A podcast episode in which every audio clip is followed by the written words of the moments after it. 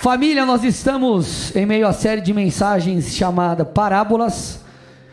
Eu não sei quanto a você, mas para mim tem sido muito poderoso, muito precioso cada ensino que o Senhor tem trazido aos nossos corações.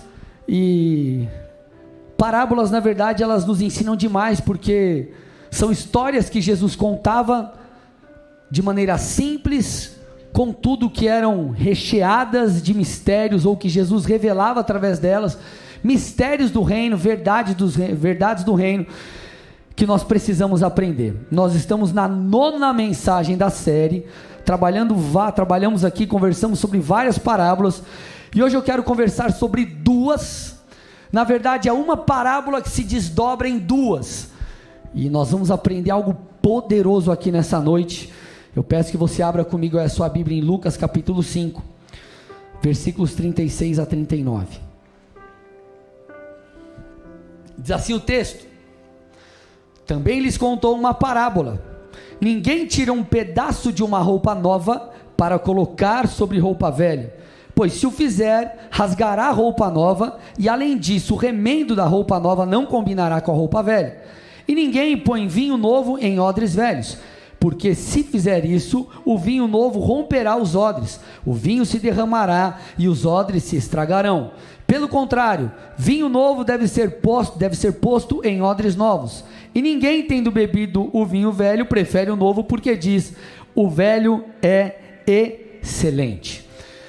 Então, gente, mais uma vez nós vemos Jesus contando uma parábola e através dela Jesus ele faz um paralelo, ele faz um comparativo entre questões naturais e espirituais para trazer clareza para que seus ouvintes captassem de fato a mensagem. E o cerne dessas duas parábolas, ou dessa, se assim pudesse, poderíamos dizer, uma parábola que se desdobra em duas. Jesus ele fala de uma mudança estrutural para que possamos receber o novo de Deus. Repete assim comigo: eu preciso de uma mudança estrutural para receber o novo de Deus. É sobre isso que nós vamos falar, meus amados. Eu vou, quero discorrer aqui com vocês. Nós vamos mergulhar em águas profundas sobre esse tema. E para a gente entender melhor, nós precisamos primeiro voltar um pouco ao contexto dessa parábola e em que contexto, qual era a conversa, qual que era a, a, a, o papo anterior a essa parábola. Se você, se você voltar, algum, voltar alguns versículos, você vai perceber que os discípulos de João Batista fizeram uma pergunta a Jesus, versículo 14. Ele diz assim: Vieram depois os discípulos de João e perguntaram a Jesus: Por que nós e os fariseus jejuamos muitas vezes, mas os discípulos, os seus discípulos, não jejuam. A pergunta deles aqui, meus amados, não era uma pergunta questionando a importância do jejum, porque o jejum, obviamente, ele é extremamente importante. Eu ministrei aqui uma mensagem na série O Espírito Santo, o poder do jejum. Você pode você vai encontrar lá no YouTube, em diversas outras plataformas. Tá o link na bio lá é, eu falo sobre o jejum, então o ponto aqui não é, é, é, é um desmerecimento quanto à prática do jejum. A questão aqui é uma questão ritualística. Então a pergunta era mais ou menos assim: por que, que nós cumprimos com alguns rituais que são dos judeus, enfim, e por que vocês não? Então era uma pergunta sobre tradição, sobre formas, sobre ritos dentro do judaísmo. E Jesus traz a resposta, versículo 15, ele diz: Como podem os convidados para o casamento estar tristes enquanto o noivo ainda está com eles? Obviamente, Jesus está falando de si, né? E ele diz: No entanto, virão dias em que o noivo lhe será tirado, então eles vão jejuar. Então, fazendo um paralelo com o casamento, Jesus diz mais ou menos assim: Eu estou presente, e enquanto eu estou presente, vocês não precisam fazer isso. Contudo, após a minha partida, os cristãos deverão jejuar. Jesus estava esclarecendo com isso, gente, obviamente, muito mais do que a questão do próprio jejum. Ele estava mostrando que aqueles homens, eles deveriam se comportar de maneira diferente, porque Jesus estava estabelecendo a nova aliança. Jesus estava dizendo: "Ei, eu estou trazendo o reino dos céus". E eu preciso que vocês entendam que agora se faz necessário se comportar segundo uma nova dinâmica. as práticas que antes eram apenas ritos, agora precisam ser práticas genuínas, intencionais, verdadeiras, para que vocês de fato acessem o novo. Não tem a ver com ritos, mas tem a ver com práticas que você envolve o seu coração, que você se entrega de verdade. Quando a sua entrega é genuína, é verdadeira, falamos sobre isso no domingo passado. Obviamente envolve outras coisas aqui, mas eu estou focando naquilo que nós vamos falar hoje. Os fariseus, como vocês sabem, em um certo momento Jesus os chamou de hipócritas. Então Jesus falou: fariseus hipócritas. Hipócrita, meu amado, no original grego, quando Jesus os chama de hipócrita, hipócrita faz, mensa, faz menção a ator, alguém que atua, ou seja, alguém que não é genuíno, alguém que é, é, é, se veste de um personagem.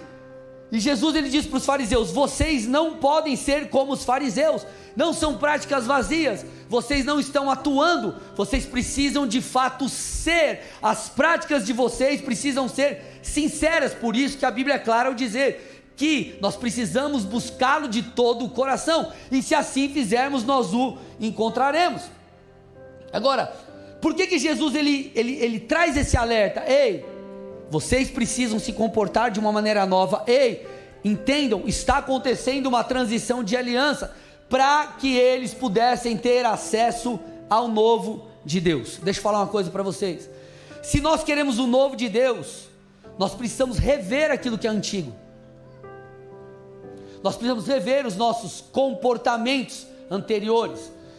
A maneira talvez como nós agimos na última estação, a maneira como talvez nós lideramos, a maneira como nós talvez oramos, a maneira como nós, enfim, é, é, é, é, vivemos a vida cristã. E aqui eu chego, meu irmão, onde eu gostaria. Para recebermos o novo de Deus, nós precisamos de uma nova estrutura. É isso que a parábola está dizendo. E quando nós falamos sobre estrutura, nós falamos basicamente sobre três coisas. Nós falamos sobre identidade, mentalidade e comportamento. Repete comigo: identidade, mentalidade e comportamento. E Jesus então ele contou essa parábola. Então Jesus ele explica, ele diz assim, ó, gente, não faz sentido você pegar uma roupa nova e recortá-la para fazer remendo numa roupa velha.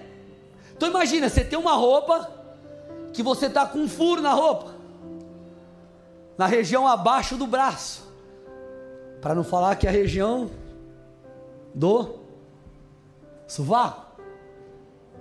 Imagine que você está com um buraco. Faz sentido, sei lá, imagine que eu estou com essa camisa com um buraco aqui.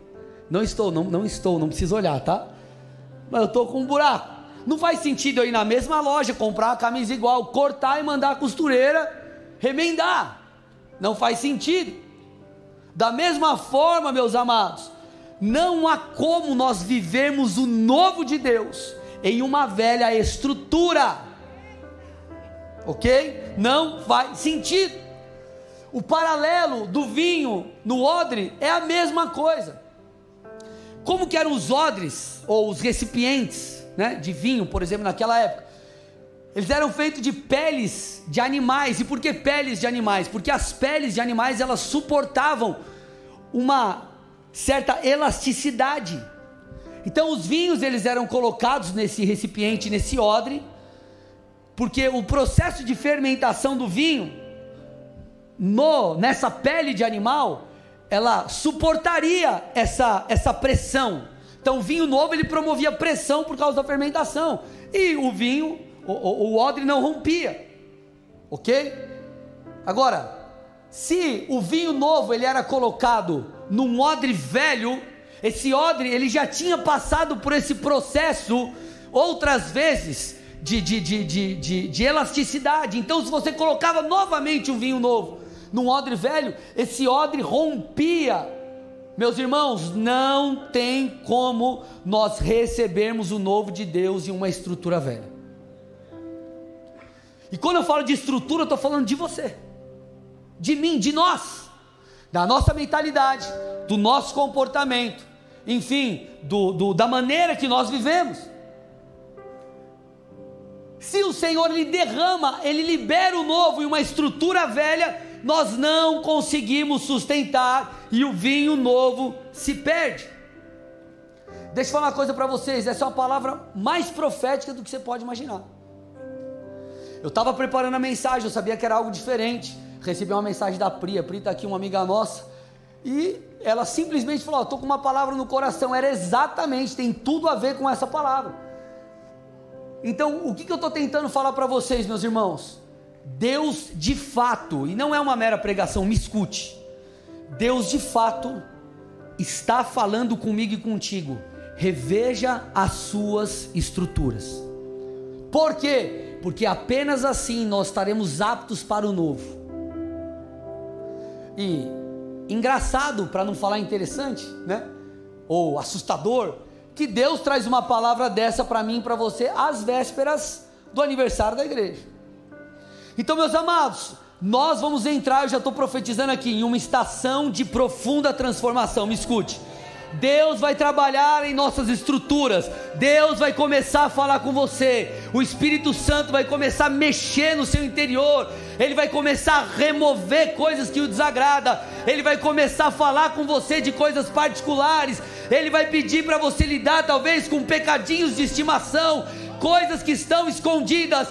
Deus trará, trará luz aos quartos escuros de nossa vida para que possamos estar aptos para receber o novo. Dê uma salva de palmas a Jesus, aleluia. O novo está chegando, meus amados. Então, o vinho novo está à nossa disposição. A pergunta que nós precisamos responder é: será que estamos dispostos a recebê-lo? Eu quero mostrar para vocês agora aqui nos próximos versículos a, é, o quanto a Bíblia é enfática nessa mudança estrutural e o quanto ela está atrelada a, a isso para que nós recebamos o novo. Nós precisamos de uma mudança para que nós possamos receber aquilo que Deus tem para a próxima estação. Olha o que Paulo fala para os irmãos de Éfeso. Efésios 4, capítulo, capítulo 4, versículos 22 a 24. Ele diz assim: Quanto à maneira antiga de viver, vocês foram instruídos a deixar de lado a velha natureza, que se corrompe segundo desejos enganosos, a se deixar renovar no espírito do entendimento de vocês e a se revestir da nova natureza, criada segundo Deus em justiça e retidão procedentes da verdade. Paulo está falando assim: vocês precisam intencionalmente se despir da velha natureza, abrir mão dos comportamentos, enfim, da mentalidade, da é, de agir como alguém que não serve a Deus. Eu preciso que vocês se revistam, que vocês intencionalmente sejam transformados segundo a natureza que vocês têm agora em Cristo Jesus. Então, deixe de lado a velha natureza, deixe de lado a velha dinâmica de sua vida e viva segundo Cristo. Deixa eu falar uma coisa para vocês, meus amados. É, um crente, parece chover no molhado que eu vou falar, mas eu preciso que você entenda isso. Um crente, ele vive, ele precisa viver como um crente. Nossa, pastor, que revelação! Por que, que eu estou te falando isso? Porque tem crente que vive como ímpio. E quando eu falo vive como ímpio, eu não estou falando apenas na questão moral, eu estou falando na questão de mentalidade, de como você se move. Por exemplo, nós sabemos que nosso Deus é um Deus de promessas. E as promessas de Deus, elas são normalmente maiores do que nós mesmos. Nós não temos capacidade por nós mesmos de vivermos cada uma delas. Mas o Senhor que prometeu é fiel para cumprir. Por que, que Ele é fiel para cumprir? Por que, que Ele pode cumprir? Porque a grande questão no cumprimento da promessa é Deus. Deus é o ponto principal na promessa, é Ele quem age, é Ele que faz o sobrenatural, é Ele que traz a habilidade, a capacitação, é Ele que traz os recursos, é Ele que traz as conexões. Deus é quem faz o impossível. Agora, Ele espera que eu e você possamos crer, possamos ter uma mentalidade de quem sabe que vai viver isso, alguém que se apoia em Deus. Só que nós vemos cristãos vivendo de maneira abatida em relação às promessas, por quê? Porque ele está tendo uma mentalidade ímpio. Nós precisamos pensar segundo Cristo. A Bíblia diz: vocês têm a mente de Cristo. Por isso que quando nós lemos a palavra, nós temos que é, permitir que ela nos afete, que ela mude as nossas estruturas. Porque não tem como nós acessarmos algo espiritual se nós não vivermos como pessoas espirituais. Paulo ele diz assim: ó, os espirituais discernem as coisas espiritualmente. Você já tentou explicar? Não sei se você já passou por isso, mas alguém aqui você já recebeu uma palavra profética para entregar para alguém que não é crente? Quem já recebeu? Palavra profética para entregar para quem não é crente. Como que você fala isso para a pessoa? Não é um negócio desafiador, você tem que ficar dando volta, então. Porque você, normalmente você não vai agir como se age na igreja. Na igreja você chega para o irmão e fala, irmão. Você não vai, às vezes, falar isso para o teu chefe que Deus pediu para você dar uma palavra para ele. Você vai, né? ô chefe, posso falar uma parada e tal. E você vai, vai, vai e entrega a palavra de Deus. Ok? Você age. Por quê? Porque quem não é espiritual não discerne as coisas espiritualmente. Então você tem que dar uma volta para que a pessoa entenda e consiga absorver a verdade de Deus. Agora, nós temos cristãos que deveriam discernir as coisas espirituais, viver por princípios espirituais, não vivendo. Então, Deus tem uma promessa, por exemplo, você tem que trabalhar como? A partir do fundamento sendo Cristo. Cristo é o fundamento, Cristo é a pedra angular, é a partir de Cristo que nós construímos todas as coisas. Olha o que a Bíblia diz, Tiago 1, 21 e 22, põe para mim. Portanto, deixando toda a impureza e acúmulo de maldade, acolham a palavra implantada em vocês com mansidão, a qual é poderosa para salvá-los. Sejam praticantes da palavra e não somente ouvintes, enganando a vocês mesmos. Olha o que o Tiago está dizendo, ele está dizendo assim: ó, deixem de lado toda a impureza e acúmulo de maldade. Deixe, deixe, e acolha, receba, se revista dessa nova natureza, desse novo fundamento. Olha o que Pedro disse, 1 Pedro 1, 14 a 16. Como filhos obedientes, não vivam conforme as paixões que vocês tinham anteriormente, quando ainda estavam na ignorância. Pelo contrário, assim como é santo aquele que os chamou, sejam santos vocês em tudo o que fizerem, porque está escrito: sejam santos, porque eu sou santo. Então, todos esses textos eles apontam para quê? Para uma nova estrutura para uma nova mentalidade, para um novo comportamento, os quais são necessários para que recebamos o novo de Deus. Por que, que você acha que a Bíblia diz que em Cristo nós nos tornamos nova criatura?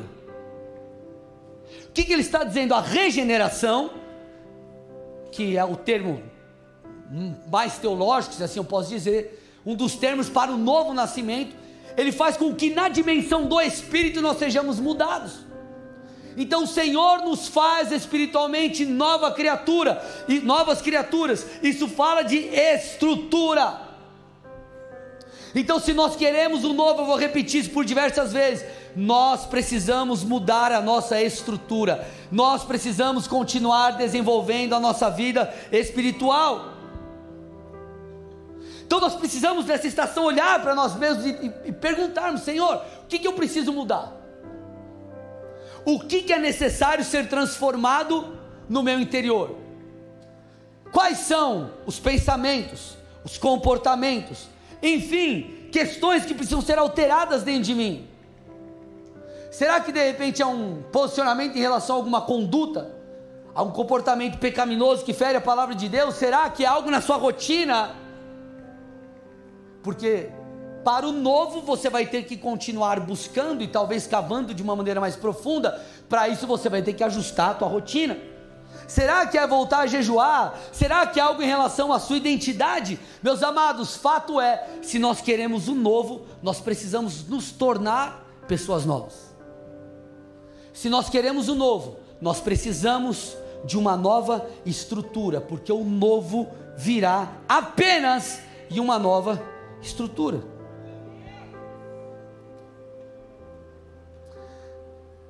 Talvez você esteja se perguntando por esses dias, Senhor, por que, que eu não estou vivendo novo?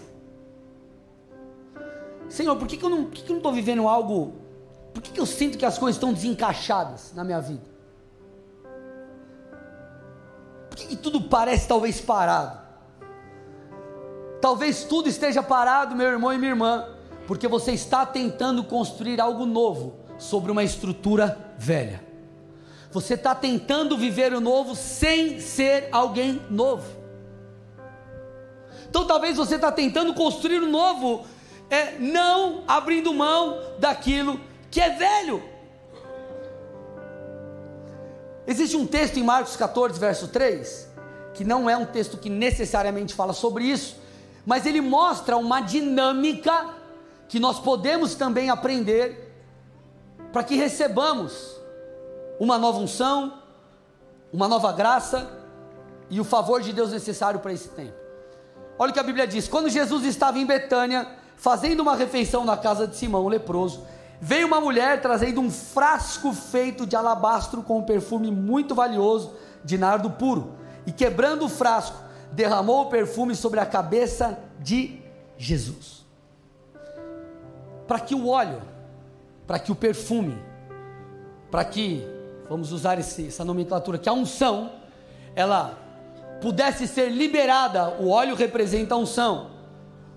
O frasco feito de alabastro precisaria ser antes quebrado. Gente, alabastro, ele era uma espécie de mármore fino, presta atenção aqui. Alabastro era uma espécie de mármore fino, era extraído do Egito e era muito utilizado justamente é, é como um recipiente para perfumes caros. Então eram, eles faziam esse recipiente porque era um material apropriado para perfumes caros.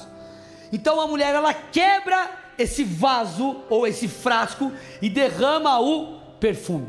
Sabe o que isso me ensina? Se eu quero o novo óleo, eu preciso quebrar o velho por melhor que ele seja. Eu vou repetir. Se nós queremos o novo, nós precisamos quebrar o velho por melhor que ele seja aquele frasco, ele não era algo ruim. E aqui eu não estou falando de um comportamento talvez errado que você tem tido. Eu estou te falando de algo bom que você tem feito, mas o Senhor vai pedir algo a mais. Talvez o Senhor vai pedir uma entrega maior do ministério. Talvez, eu não sei, ele vai pedir alguma coisa talvez diferente para você. É como se ele dissesse: abra a mão do bom para ter o melhor, abra a mão do ótimo para ter o incrível. Então o texto está dizendo: ela quebrou o frasco de mármore egípcio fino. Por quê? Porque ela queria interagir com o sobrenatural, ela queria interagir com Cristo, ela queria viver isso. Meus amados, para vivermos o novo, nós teremos que abrir mão do velho. Senão, nós não seremos capazes de sustentar aquilo que Deus tem para a próxima estação. Então, diante dessa palavra, eu comecei a fazer uma autoanálise. Eu comecei a me perguntar: Senhor, o que, que é bom que eu tenho que quebrar? O que, que eu tenho feito que tem te agradado? Mas, quem sabe, Senhor, eu, eu, eu, eu, eu preciso ir além. Eu comecei a me perguntar: será que eu preciso mexer alguma coisa na minha busca? Na maneira que eu lidero? Na maneira que, enfim, o que eu preciso mexer, Senhor? Qual é o meu frasco de alabastro? Qual é o seu frasco de alabastro? Porque, obviamente, meus amados, é fácil nós entendermos que temos que abrir mão de, de comportamentos que ferem a Deus. Agora existem outras coisas que são boas, mas precisam se tornar melhores. Isso fala de sairmos da zona de conforto.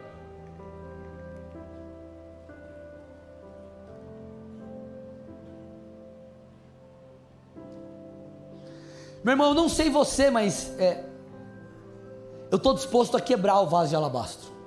eu estou disposto a quebrar o frasco de alabastro, porque eu quero o novo de Deus. Eu preciso que você entenda o fator tempo de Deus. Existe um timing espiritual para as coisas. 2014 eu recebo uma ligação e falo, André, na época o meu pastor disse, eu preciso que você assuma uma igreja. Se eu tivesse falado para ele, ah pastor, eu não, eu, tinha quieto, eu não, não, eu não, não vou assumir agora.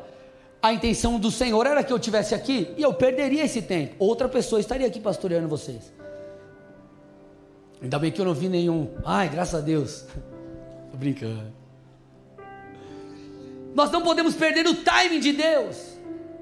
Você já parou para pensar? Talvez você, é, enfim, teve uma semana onde você clamou e falou: Senhor, fala comigo, eu preciso de uma resposta, eu preciso de uma palavra. Aí Deus vai e coloca no coração do pregador, no coração do líder de célula, para liberar uma palavra. Aí você não vai para o culto. Você perdeu o timing de Deus. Deus, ele queria trazer algo a você, mas você perdeu. Então a resposta que o Senhor espera de nós, ela não é para o ano que vem, é para hoje. Ela é para essa estação. Ah, Senhor, um dia eu falo. Não é um dia, é agora. É hoje.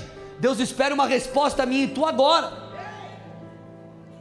Quando Moisés se apresenta diante do Senhor na sarça, o Senhor fala: tira as sandálias dos seus pés, tira agora. A terra que você está pisando é santa, eu quero falar com você agora. Tira agora, agora. Vocês estão comigo, gente? Então nós precisamos mexer em nossas estruturas. E talvez você ainda não viveu o novo porque você está tentando reparar algo que não é para reparar. Deus quer o novo. Eu lembro quando nós estávamos no anterior, no prédio anterior, lá no Rio Verde. Quem é da época do Rio Verde? Deixa eu ver. O resto é tudo dessa época? Quem é dessa época aqui? Veio para. Nós estávamos no Rio Verde e nós tínhamos um problema com o telhado. Nós já tivemos culto com um balde no meio da igreja. Cadê o Marcão? Né, Marcão? Balde no meio da igreja. Ah, pastor Marcelo? Balde no meio da igreja. Enfim, problemas com o telhado. E eu lembro que na época nós Conversamos com o proprietário, nós estávamos protegidos, obviamente, pelo contrato, que essa tinha sido uma das tratativas quando nós mudamos, que a reparação, enfim, deixar o telhado zerado era responsabilidade deles. No começo, o proprietário tentou arrumar o telhado. Era PU, era tentava tudo que é jeito. E não dava certo. Irmãos, não teve como remendar o telhado. Tampar buraco não resolveu. Sabe o que ele teve que fazer? Botar tudo telha nova por cima da antiga. Ele teve que, vamos usar essa expressão aqui, refazer o telhado. E talvez o telhado da sua vida tá cheio de buraco. E você está tentando, irmão, tampar o buraco. E Deus está falando: eu preciso que você mexa na estrutura. Eu preciso que você mexa na estrutura. Tem gente que tenta resolver problemas espirituais através de soluções físicas. Você não vai resolver. Você não vai resolver. Eu tenho pessoas próximas, uma pessoa próxima a mim, pessoa está desviada do Senhor, infelizmente, há muitos anos. Muitos anos. E eu vejo a pessoa passando um monte de problemas e eu penso assim, eu falo, cara, será que essa, essa pessoa ainda não entendeu que para a vida dela começar a andar, ela precisa voltar para Jesus? ela precisa se arrepender. Esse é o fundamento, essa é a estrutura que ele precisa mexer para que a partir disso você mexa numa parede, pinta de novo, resolve um mofo ali e dá uma cara nova. Nós precisamos mexer em nossas estruturas.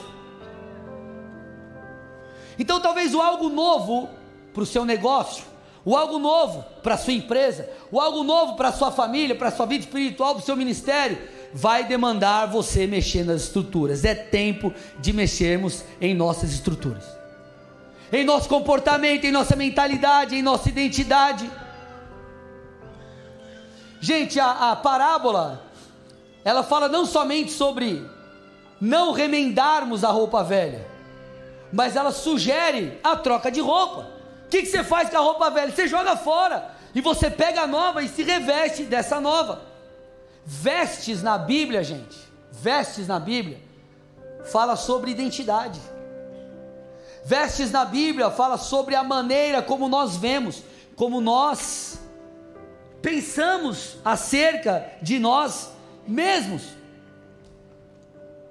É como se o Senhor dissesse: Ei, eu quero que vocês vivam sobrenatural, eu quero que vocês se movam em poder, eu quero que vocês vivam tudo aquilo que eu tenho, mas para isso, algo precisa acontecer dentro de vocês. Algo precisa ser mudado e transformado. Por isso que o apóstolo Paulo diz: renove a sua mente, para que você viva a boa, perfeita e agradável vontade de Deus. Gente, uma das coisas que o Senhor tem feito muito comigo, e eu percebo constantemente o Senhor é, interagindo nessa área, o Espírito Santo ministrando meu coração, que é o que? Ajuste a sua mentalidade segundo os padrões bíblicos. Eu estou sendo forçado, se assim eu posso dizer, a crer como eu ainda não criei. E sabe por que nós vemos essa dinâmica de, se assim eu posso dizer, melhoria contínua, ou desenvolvimento contínuo do Espírito Santo comigo contigo? Porque, gente, a Bíblia diz que nós temos a mente de Cristo. Então, enquanto nós não adequarmos a nossa maneira de pensar e de viver segundo esses padrões, nós seremos confrontados, encorajados, ministrados, impelidos pelo Espírito Santo. Então, todos os dias ele vai te encorajar a crer. Você dá aquela baqueada, puxa, como que é? Será que vai? Não vai? Ele vem e fala com você: creia, creia, creia, creia, creia, creia. Por quê? Porque se não for assim, nós não viveremos o novo, gente. Entenda, as promessas são condicionais. Não é porque Deus te ama que Ele vai fazer o que Ele prometeu. Ele vai cumprir se você se adequar. Se você der as respostas certas. Se você crer. Se você interagir com o sobrenatural. Talvez você entrou aqui e você se vê como alguém que não vai viver as promessas de Deus. Talvez você entrou aqui e, e diz assim, pastor, é impossível viver aquilo que Deus disse que eu viveria. É impossível me aproximar de Deus, é impossível ser usado por Deus, é impossível acontecer isso na minha empresa, acontecer isso na minha família. Deus é impossível. Meu irmão, não é impossível. Agora, é um processo. Que processo? Um processo dentro de você, principalmente. Porque o poder de Deus, a graça de Deus, ela está à nossa disposição. Mas para isso, fé precisa ser gerada. E para a fé ser gerada, nós precisamos mudar a maneira como nós pensamos. Pessoal, nós pensamos muitas vezes como escravos, sendo que nós deveríamos pensar como filho. Ai, será que Deus vai cuidar de mim? Ei, Ele é teu pai. Ai, será que Deus vai fazer? Lógico que Ele vai fazer, Ele prometeu, Ele é fiel para cumprir. Ele pode cumprir. Ele não é como talvez aquela pessoa que um dia prometeu que faria algo em sua vida e nunca fez. Ele é fiel para fazer.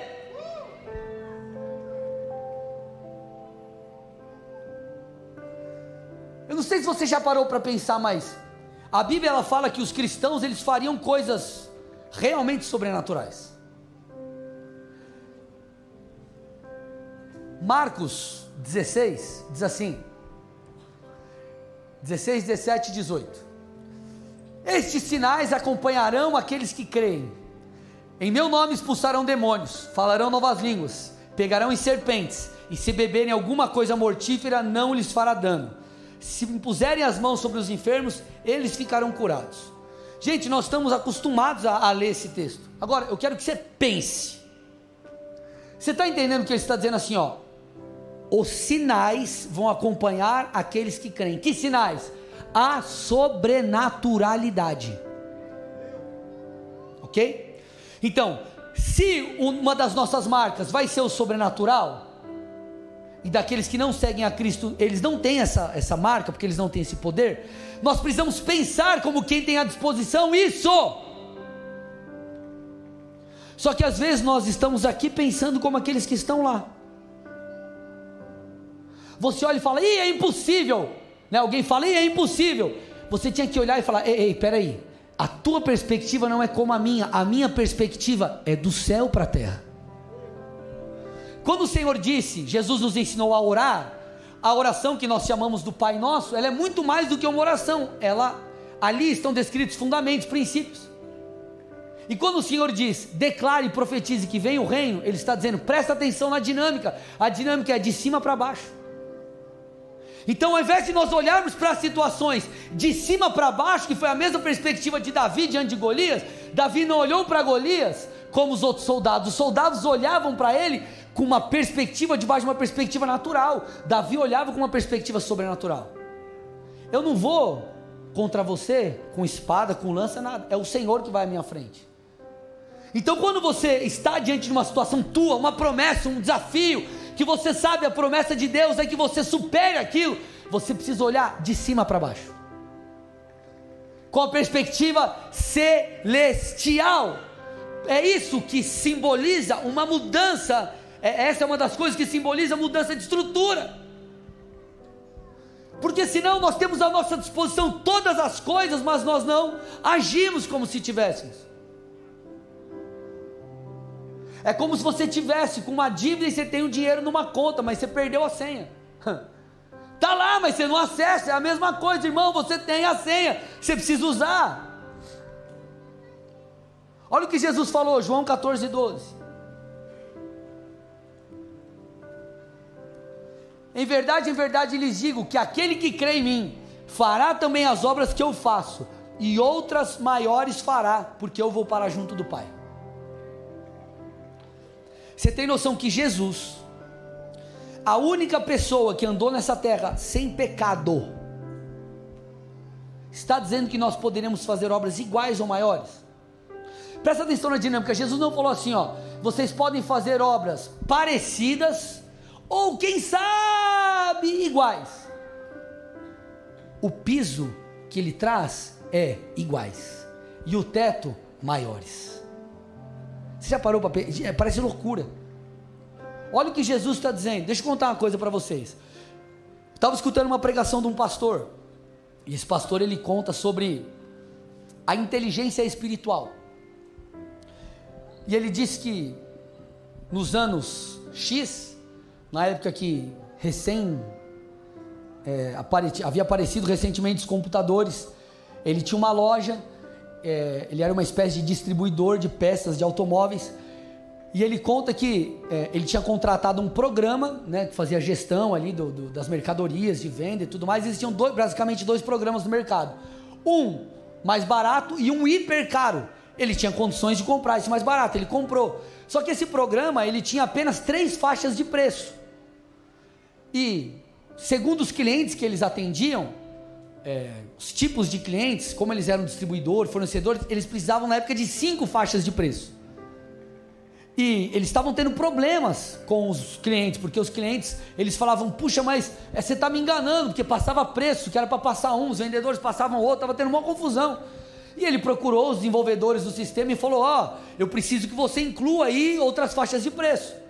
E os caras, olha, eu acho que não dá, mas vamos lá. E tentaram, tentaram, tentaram. Ele tentou mais de um, com mais de uma pessoa e não conseguiram. Falaram assim, ó, todo esse programa ele foi desenvolvido, ele foi escrito, desenvolvido, sei lá, apenas todo estruturado para essas três faixas de preço. Não tem como estruturar, não tem como melhorar isso. E ele estava com um problema na mão, porque ele falou: como que eu vou resolver isso? Eu não tenho como comprar outro programa não dava para fazer manual, estava fazendo, mas estava tendo muito problema. Aí ele pegou e falou: Senhor, eu preciso de uma resposta, preciso de ajuda. E falou que ele foi dormir e deixou o caderno dele do lado. Olha isso. E ele falou: Eu sou um zero, ele falando em computador, eu não sei, eu não sei mexer em computador. E ele acorda às 4 horas da manhã, com um monte de código na cabeça dele. Escuta isso. Ele, Deus deu para ele quatro linhas de códigos. E ele anotou aquilo, um sonho. E aí ele chegou e acordou a mulher 4 horas da manhã, a mulher ficou brava ainda. Ele falou: Vamos lá, foi para a loja. Ele ligou o computador e ele foi a algum campo lá no computador e digitou um código. Tuf, primeira linha de código. Abriu como se fosse a interface do sistema. Ele digitou o segundo código, terceiro código, quarto código. Sabe o que aconteceu? Depois disso, os cinco preços estavam no sistema. Deus deu para ele as linhas de código. Gente, eu não estou falando de alguém que é programador. Eu estou falando de alguém que não sabia mal, mal sabia ligar o computador. Sabe que histórias como essa revelam que o nosso Deus é o Deus do impossível. Sabe o que falta às vezes para nós? Fé e uma nova estrutura. E uma nova estrutura. Gente, nós precisamos crer. Vai ter momentos que Deus ele vai te esticar, mas te esticar, te esticar, te esticar, para que você comece a acreditar em tudo aquilo que ele disse. Existe um texto na Bíblia que fala sobre isso, mostra que Deus é um Deus do impossível. Jesus ele estava conversando com um jovem rico, e esse jovem rico sentiu, a, a, ele teve o interesse de seguir Jesus, de conhecer Jesus mais de perto. Contudo, havia um problema na vida desse homem. Esse homem estava preso nas riquezas. Jesus então, discernindo, percebendo que esse amor ao dinheiro seria um problema, um impeditivo, para que, de fato, esse, esse jovem, esse homem, vivesse o novo, Jesus diz para ele, Mateus 19, 21, se você quer ser perfeito, vá, venda os seus bens e dê o dinheiro aos pobres, e você terá um tesouro nos céus. Depois venha e siga-me. Sabe qual foi a postura desse homem? Jesus falou assim: ó, se você quer viver um novo, vende o teu dinheiro, dá para os pobres e me segue. A questão de Jesus não era que esse homem é, é, é, não pudesse ter dinheiro, é que Jesus identificou que aquela era uma idolatria na vida desse cara. Agora esse homem ele fala: não, eu não vou vender o meu dinheiro, eu não vou abrir mão disso. E aí Jesus aproveita tudo isso, ele explica ele traz uma orientação, ele ministra os discípulos. E ele diz assim, versículos 23 e 24: Em verdade lhes digo que um rico dificilmente entrará no reino dos céus. E ainda lhes digo que é mais fácil um camelo passar pelo fundo de uma agulha do que um rico entrar no reino dos céus. Jesus, obviamente, ele não estava falando contra dinheiro. Nós, é, a Bíblia espera que eu e você prosperemos. Amém? Não tem problema qualquer ter recursos. Dinheiro é bênção, dinheiro é meio para que alcancemos aquilo que o Senhor tem. O que o Senhor está dizendo aqui é: aqueles que colocam a esperança nas riquezas, eles têm uma dificuldade em crer em Deus muitas vezes. Por quê? Porque eles não têm falta de nada. Então o que Jesus está dizendo é: ei, gente, é difícil isso. Obviamente, Jesus, ele, o nosso Deus, ele sabe quebrar as armaduras ou aquilo que nós levantamos em nossos corações contra o conhecimento dele. O Senhor sabe fazer isso. Mas Jesus está explicando um princípio. É como se o Senhor dissesse: Ei, pensa numa coisa difícil, é essa. E aí, o versículo 26 mostra, põe para mim aí, 19, 26.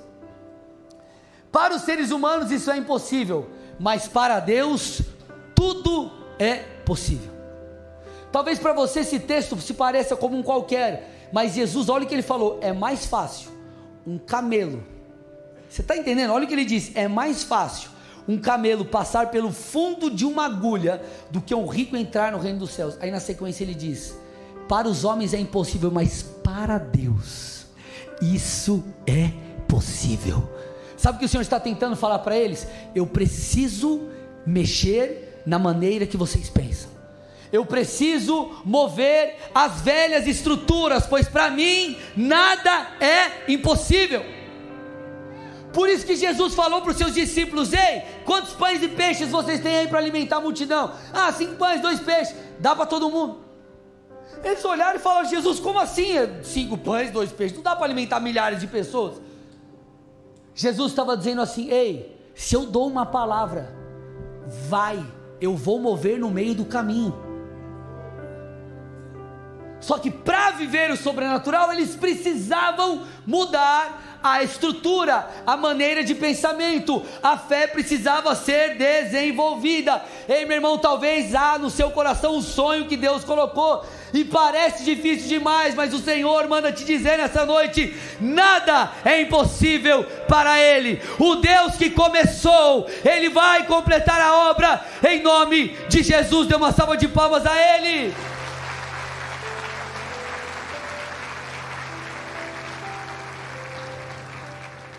Que, que nós precisamos, amados? Mudar a nossa estrutura. Você precisa começar a crer.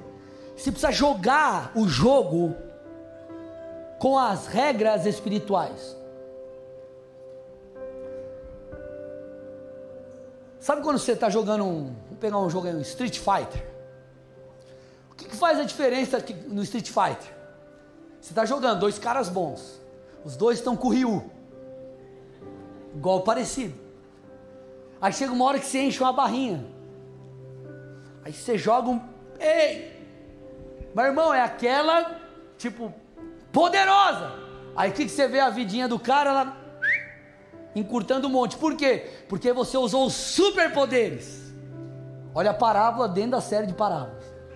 Parábola do Rio.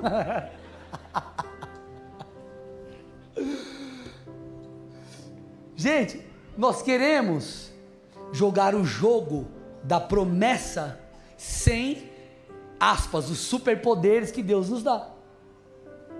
Nós queremos jogar esse jogo com as nossas habilidades naturais. E Deus está falando: você precisa fazer uso de armas espirituais, oração, jejum, decretos. Vá debaixo do meu poder. Vá debaixo do meu poder. Caminhe debaixo de uma mentalidade segundo a palavra. Tenha uma nova estrutura. Então, gente, para que o vinho novo nos alcance, nós precisamos de um odre novo. Agora, por que nós precisamos disso? Presta atenção agora, por favor. Por que, que eu preciso que você entenda que necessário se faz mudar o odre para receber o novo vinho? Porque o vinho novo é expansivo. O vinho novo no odre velho rompe o odre. O vinho novo no odre novo estica o odre, expande o odre. Como assim? Meu irmão, quando nós mudamos de estrutura, quando nós trocamos o nosso odre, mudamos e adequamos a nossa mentalidade, o nosso comportamento, o vinho novo nos expande. Quando você mudar a sua estrutura, você passará a viver o sobrenatural na sua vida. Quando você muda o odre, o vinho novo expande, você recebe mais, haverá uma expansão de unção, uma expansão de recursos, uma expansão de frutos. É isso que a nova unção, é isso que o novo vinho faz. O novo vinho toca o odre. O vinho novo toca o odre. Essa é a ideia de Deus. Porque com essa nova unção, as habilidades serão multiplicadas, ou melhor, a graça será multiplicada, o poder será multiplicado.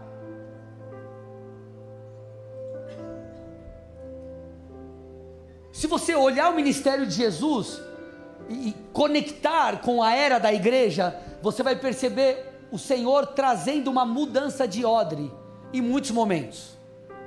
Então você começa percebendo Jesus chamando os discípulos para caminharem perto. Eles foram confrontados em muitas coisas, eles viram Jesus operar muitas questões, eles viram Jesus tomando decisões, Jesus agindo em misericórdia, Jesus confrontando e corrigindo fariseus, e nisso eles iam aprendendo.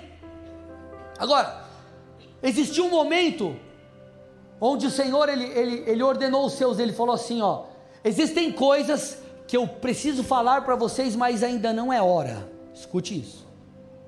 Mas quando vier o Espírito, ele revelará a vocês todas as coisas. Sabe o que Jesus estava dizendo? Eu estou ensinando vocês segundo a capacidade, se assim eu posso dizer, do odre que vocês têm hoje. Então eles foram sendo ministrados. E aí você vê a coisa caminhando, Jesus dando autoridade para eles se moverem, até que nós vemos após a morte e ressurreição de Cristo, o Senhor falando: esperem e aguardem, porque o Espírito descerá. E quando o Espírito descer, vocês serão testemunhas. Então o que nós percebemos? Discípulos que eram limitados na sua atuação pelo odre, recebendo uma promessa de que chegaria um tempo onde eles receberiam um poder e eles poderiam avançar. Por quê? Porque em todo esse processo o Senhor estava transformando cada um deles. Em todo esse processo eles estavam amadurecendo e eles receberiam o Espírito, o Espírito que convence. E eles então se arrependeriam e viveriam algo diferente. Ei, meu irmão, escute: você está constantemente passando por uma mudança de odre, para que o novo venha e Deus expanda as coisas na sua vida e ele faça acontecer aquilo que ele prometeu. Nós vemos isso acontecendo com uma viúva que pediu ajuda a Eliseu, segundo Reis 4, 1 a 7. Presta atenção nesse texto, estou caminhando para o final. Segundo Reis 4, 1 a 7. Certa mulher, viúva de um dos discípulos dos profetas, clamou a Eliseu, dizendo: O meu marido, seu servo, está morto e o Senhor sabe que esse seu servo temia o Senhor Deus. Mas veio o credor para levar os meus dois filhos como escravos. Eliseu perguntou à mulher: O que eu posso fazer por você? Diga-me o que é que você tem em casa. Ela respondeu: Esta sua serva não tem nada em casa a não ser um jarro de azeite. Então Eliseu disse: Vá, peça emprestadas vasilhas a todos os seus vizinhos, vasilhas vazias, muitas vasilhas depois entre em casa, feche a porta atrás de você e dos seus filhos e derrame azeite em todas aquelas vasilhas. Ponha, ponha à parte as que forem ficando cheias. A mulher foi embora dali e fechou a porta atrás de si e dos seus filhos. Estes passavam as vasilhas e elas enchia. Quando todas estavam cheias, ela disse a um dos filhos: Traga-me mais uma vasilha. Mas ele respondeu: Não há mais vasilha nenhuma. E o azeite parou. Então ela foi e contou ao homem de Deus. Ele disse: Vá Venda o azeite, pague a sua dívida, e você e os seus filhos vivam do que sobrar. Sabe o que essa mulher fez? Essa viúva ela apresentou muitas vasilhas. Ela apresentou muitos novos odres, se assim eu posso dizer. E essas vasilhas, elas permitiram que o azeite viesse. À medida que você for apresentando os seus novos odres diante de Deus, Deus, aqui está o novo odre da minha mentalidade. Eu não vou caminhar mais, Jesus, por incredulidade. Não será mais da terra para o céu, mas do céu para a terra. Eu vou olhar de cima para baixo. Senhor, está aqui um novo odre. O odre desse comportamento, Senhor, eu, eu, eu, eu, eu decido ir contra esse comportamento que fere a Sua palavra. Senhor, eu vou me posicionar e você apresenta mais um odre na presença de Deus, ele derrama o azeite. Então, cada odre que nós apresentamos diante do Senhor, ele derrama mais e mais azeite. A ideia de Deus é nos fazer um novo odre, para que nós possamos expandir, para que seu ministério cresça, para que a unção de Deus cresça, para que a sua empresa cresça, os seus negócios, sua família, sua vida, a tua intimidade com Deus, o Senhor quer que ela cresça. Então, meu irmão, eu profetizo na sua vida uma estação onde você será profundamente incomodado pelo Senhor. O Senhor te levará a mexer nos odres ou trocar os odres necessários. Só que me escute, se você der a resposta certa, um efeito multiplicador virá sobre a sua vida, porque o vinho novo, ele é expansivo. E sabe o que isso vai fazer? Isso vai acabar com a frustração que talvez você está sentindo agora. Sabe por quê? Porque o vinho novo, ele é melhor. O vinho novo, ele é melhor. O vinho novo, ele é melhor. Por quê? Porque ele expande. O vinho novo é melhor. A parábola, eu estou terminando, o versículo 39 de Lucas 5. Talvez você leia e ache que, entenda que ele está dizendo o contrário, que o vinho velho é excelente. Na verdade, o tom aqui é irônico. O tom é irônico, ele está dizendo, e ninguém tendo bebido vinho velho, prefere o novo, porque diz, o velho é excelente. É uma fala irônica. O que o Senhor está dizendo é: aqueles que não estão dispostos a mudar a sua estrutura, eles dirão: o velho é excelente, o velho é excelente, o velho é excelente, mas o velho não é. Deus quer fazer algo novo. Então o Senhor está dizendo: mexa nas estruturas. Ao longo das Escrituras, nós vemos o Senhor falando sempre do novo, o novo é melhor. Quando o Senhor faz um paralelo da antiga aliança com a nova aliança, olha o que o escritor de Hebreus diz: ele diz, agora, porém, o ministério que Jesus recebeu é superior ao deles. Está falando da antiga aliança. Assim como também a aliança da qual ele é mediador é superior à antiga, sendo baseada em superiores promessas. Quando o Senhor está falando com Isaías, encorajando o povo a crer que o mesmo Deus que trouxe o êxodo ou a libertação do Egito é o Deus que pode tirá-los da Babilônia. Olha o que ele diz, Isaías 43, 18 e 19: Não fiquem lembrando das coisas passadas, nem pensem nas coisas antigas, eis que faço uma coisa nova, agora mesmo ela está saindo à luz, será que vocês não percebem? Eis que porei um caminho no deserto e rios nos lugares ermos. O Senhor está dizendo: Ei, vocês não estão vendo? Se necessário for, ele coloca um caminho no deserto, irmão. O deserto não tem caminho. Não tem caminho claro no deserto. Deserto é um deserto. Ele está falando: eu vou criar um caminho no deserto. E eu vou fazer, eu vou estabelecer rios em lugares áridos. Ele está dizendo: Ei, meu povo, vocês não estão vendo vocês acham que eu não posso promover um êxodo de novo? Eu farei um êxodo novo. Então não coloque os seus olhos nas coisas antigas. Coloque os seus olhos em mim agora, porque eu farei o sobrenatural. Meus amados, nós precisamos mexer em nossas estruturas. Chega de caminhar sem fé, chega de caminhar no comportamento que desagrada a Deus, chega de ficar preso em picuinha, em coisinha. Deus quer fazer algo novo na sua vida. Mas para isso você precisa abrir mão do velho. Pastor, mas o velho é bom, irmão. O velho foi bom, ele não é bom mais. Foi bom foi bom, ele não é mais bom, ele não continua sendo bom.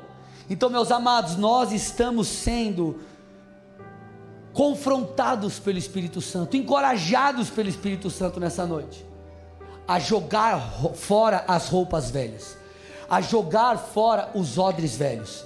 Ele quer te dar algo novo. Eu preciso que você entenda, eu não estou falando como alguém que está apenas trazendo uma palavra eu estou falando como um profeta nessa casa. O novo de Deus está chegando em nossas vidas. Mas você precisa mexer nas estruturas. Quais são as estruturas que você precisa mexer? O que, que você precisa remover? O que, que você precisa acrescentar? Como você tem que pensar? Como você tem que se posicionar? Porque talvez, irmão, você está querendo viver o excelente com, com o mesmo comportamento que você tem tido há anos. E ele está te falando: muda muda, mexe na estrutura, irmão. Não tenta remendar o que já está zoado, joga fora. E peça para Deus te dar um novo. Pastor, mas eu vou abrir mão disso. Meu Deus, eu estou quebrando o vaso de alabastro. Sabe o que aconteceu com ela? Ela quebrou o vaso de alabastro. Ela, o frasco de alabastro. Ela abriu mão de algo excelente. Sabe o que aconteceu com ela? O nome dela ficou marcado na história. Essa história está escrita na Bíblia. Ela quebrou o bom para receber o magnífico. O nome dela, a história dela foi citada nas Escrituras. E muitas vezes nós ficamos presos no velho. E quando eu falo de velho, eu vou terminar com vocês. Eu estou falando de coisas que precisam ser removidas. Eu não estou falando é, é, é, é de você. É, existem coisas que nós temos que perpetuar na nossa vida, amém, irmãos? Nós vivemos numa geração que não está disposta a construir, que é tudo novo. Está dois meses no emprego, ah, agora já enjoei, quer mudar. Ah, essa roupa enjoei, quero mudar. Mas faz quanto tempo que você tem essa roupa? Não, faz duas semanas. Irmão, irmão, deu nem para você. Deu nem para chegar. Deu nem para chegar em casa pelo correio, você já colocou no enjoei. Não dá, já botou para vender. Existem coisas que você vai ter que construir, perpetuar, solidificar. Quando eu falo de coisas velhas, eu estou falando de coisas que você sabe que precisam ser removidas. Nós entraremos em um tempo profético, onde Deus vai mexer em muitas coisas. Então, meu irmão, se prepare. Entrega a chave do teu coração a Jesus Cristo. Ele vai mover. Agora, se você deixar ele mover, você começará a ver rios em lugares áridos e um caminho no deserto. Amém? Feche seus olhos, curva sua cabeça.